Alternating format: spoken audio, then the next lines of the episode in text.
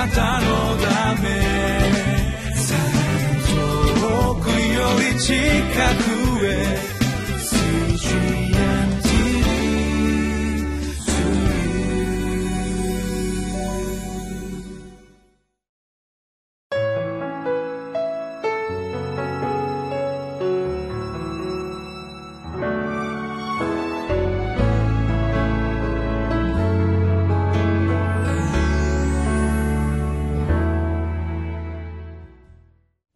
皆さんご機嫌いかがですか？3月26日土曜日のリビングライフです。明日はいよいよイースターです。主が復活された喜びの日であります。私たちはその喜びの日を前に今日も共に御言葉の黙想を通してイエス様の素晴らしさを共に味わいたいと願います。テキストはマタイの福音書27章の57節から66節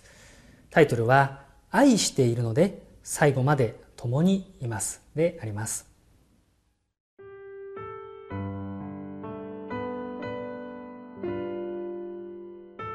マタイの福音書27章57節から66節夕方になって有股屋の金持ちでヨセフという人が来た。彼もイエスの弟子になっていた。この人はピラトのところに行って、イエスの体の下げ渡しを願った。そこでピラトは渡すように命じた。ヨセフはそれを取り下ろして、きれいな雨布に包み、岩を掘って作った自分の新しい墓に収めた。墓の入り口には大きな石を転がしかけて帰った。そこにはマグダラのマリアと他のマリアとが墓の方を向いて座っていた。さて、次の日、すなわち備えの日の翌日、祭司長、パリサイ人たちはピラトのところに集まってこう言った。閣下、あの人を騙す男がまだ生きていたとき、自分は三日の後によみがえると言っていたのを思い出しました。ですから三日目まで墓の番をするように命じてください。そうでないと弟子たちが来て彼を盗み出して死人の中から蘇ったと民衆に言うかもしれません。そうなるとこの惑わしの方が前の場合よりもっとひどいことになります。ピラトは万兵を出してやるから行ってできるだけの番をさせるがよいと彼らに言った。そこで彼らは言って石に封印をし、万兵が墓の番をした。それでは早速見てまいりましょう。今日のテキストには十字架につけられ殺されたイエス様が墓に葬られるその埋葬の出来事が記されています。この葬りに関する出来事をですね一つ一つ注意深く見ていきますとこの後起こるイエス様の復活の出来事がいかに驚くべきものであるのかということがわかります。まずイエス様が葬られた墓についてですね注目をしてまいりましょう。これは有股屋の金持ちでヨセフという人の墓にイエス様は葬られたということが記されています。ヨセフはイエス様のお弟子さんでありました。そしてサンヘドリンの議員の一人であったことが記されています。イエス様は指導者たちに妬まれて恨まれていましたよね。そしてそのことによってイエス様は十字架につけられて殺されてしまいました。ですからそのイエス様の遺体を引き取るということは当然のことながら大変なそれは危険性が伴うことでありました。しかしこの有股へのヨセフは自らの信仰の表明としてまた献身の表れとしてイエス様のそのご遺体を引き取って自らが入る予定であったその墓に収めたのであります。しかしこの有馬隊のヨセフという人物は実はこれまであまり表舞台には出てこなかったことが聖書を読めばよくお分かりいただけるかと思います。そのことがですねヨハネの19章にも記されておりますけれども彼は主の弟子でありながらユダヤ人たちを恐れて隠れていたということが実は記されているんですね。しかし彼は今こそ私が主の弟子として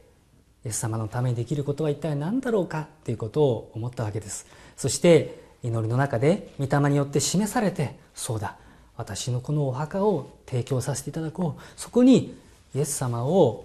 葬ることを私は願い出よう。勇気を出して私はそのことをしようとそのように思ったのであります。彼は主の弟子として今自分ができる最善をさせていただこう、まあ、そのような決断をいたしました。神様はこの有馬隊のヨセフのこの決断この信仰を尊く用いてくださいました。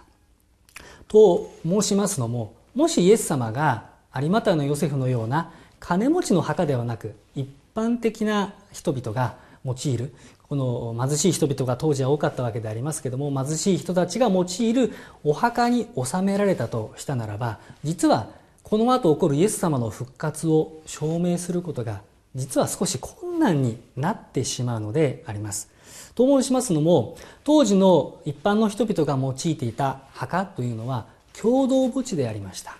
長いこうトンネルが掘られましてその両隣に小さな穴を掘りますそしてその穴の中に棺をこう収めて石で蓋をするというのが一般的な墓地の形態でありました。そしてそのトンネルの入り口には、ま、扉がありましてこの埋葬があるたびにその扉が開け閉めされてですね人々が出入りするわけです。当然そこは共同墓地ですからこの多くの方々がこの利用するわけですよね。人々が常に出入りをいたします。まあですから変な話弟子たちがその中に紛れてこのイエス様の遺体を持ち出してイエス様は復活したなんていうことは実は物理的には可能な状況であるのです。でもそうではなくイエス様の復活は確かなものである。もう紛れもない事実であるということを決定づけるために神様は一般の墓地ではなくて有馬タのヨセフの墓地を用いてくださったのであります。さらに神様はこのパリ,、えー、パリサイ人や祭司長たちの恐れ不安の感情をも用いられてイエス様の復活を確かなものにしようとされました。62節から66節までをお読みいたします。さて、次の日、すなわち備えの日の翌日、祭司長パリサイ人たちはピラトのところに集まってこう言った。閣下、あの人を騙す男がまだ生きていた時、自分は3日の後によみがえると言っていたのを思い出しました。ですから3日目まで墓の番をするように命じてください。そうでないと、弟子たちが来て彼を盗み出して死人の中からよみがえったと民衆に言うかもしれません。そうなると、この惑わしの方が前の場合よりもっとひどいことになります。ピラトは、万兵を出してやるから、行ってできるだけの番をさせるがよいと彼らに言った。そこで彼らは行って、石に封印をし、万兵が墓の番をした。このように記されています。イエス様を信じていた主のお弟子さんたち、イエス様に従っていた主のお弟子さんたちは、イエス様がこの亡くなられた後一体どうしたでしょうか？彼らはもう散々イエス様から話を聞いてました。そして復活の話も確実に聞いていたはずであります。でも彼らはイエス様がよみがえるということは頭にはありませんでした。ただただ彼らのうちにあったのは恐れと不安です。ですから彼らはユダヤ人たちを恐れて自分たちが今度は狙われるんじゃないかという恐れに駆られてこの逃げて隠れていましたよね。しかしこの指導者たちは当然のことながらイエス様なんか信じていません。メシアとして認めてはいませんでした。でもその指導者たちが自分は3日の後によみがえるというこの語られたイエス様の言葉を思い出したというのです。そしてイエス様の復活を恐れて墓に見張りをつけたというのは、まあ、何とも皮肉と申しましょうか。興味深い記事ではないでしょうか。しかしまさに主の復活イエス様の復活というのはイエス様をメシアとして信じなかった。認めなかったいやそれだけじゃない信じないだけじゃないイエス様に敵対して滅ぼそうとした張本人たちの厳重な監視の中でイエス様はよみがえったのだ。そのような出来事であるということを私たちは見ることができます。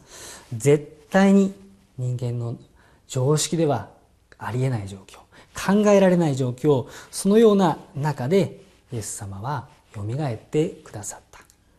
まさに主のよみがえりの力主の復活の力というのはそうなんです。絶対に人間の力では人間の考えではありえないような困難な絶望的な状況の中にあったとしても主はそこに現れてくださる。主はそこに望まれてくださる。そして私たちを助けてくださる。それが主の復活の力よみがえりの力なのであります。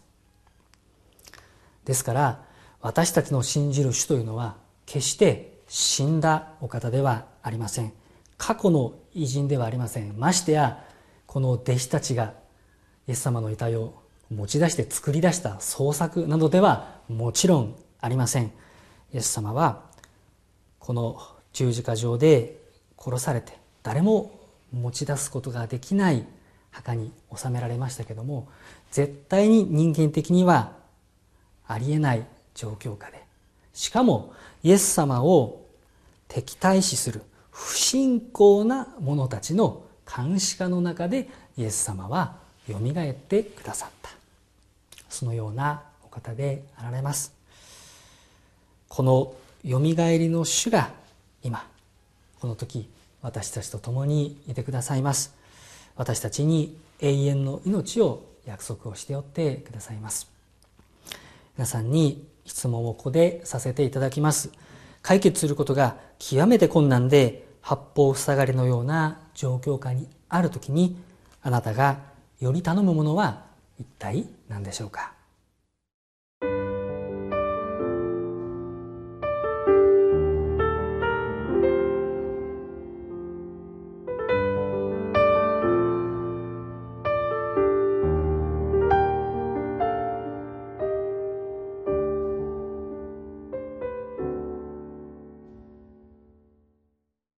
それでは御言葉に応答してご一緒にお祈りをいたしましょう。神様今日も私たちに御言葉を通してお語りくださり感謝いたします。神様私たちは口先だけの信仰ではなくていざという時に主に全て信頼しあなたにお捧げすることができるようなお委ねすることができるようなそのような信仰をどうぞお与えくださいますように。いかに状況が人の目には困難に見えたとしても、絶望的なように見えたとしても、しかし、復活の主が、蘇りの主が、私たちと共にいてくださるということを忘れることがないように、どうぞ私たちを導いてください。イエス様のお名前でお祈りいたします。アメン。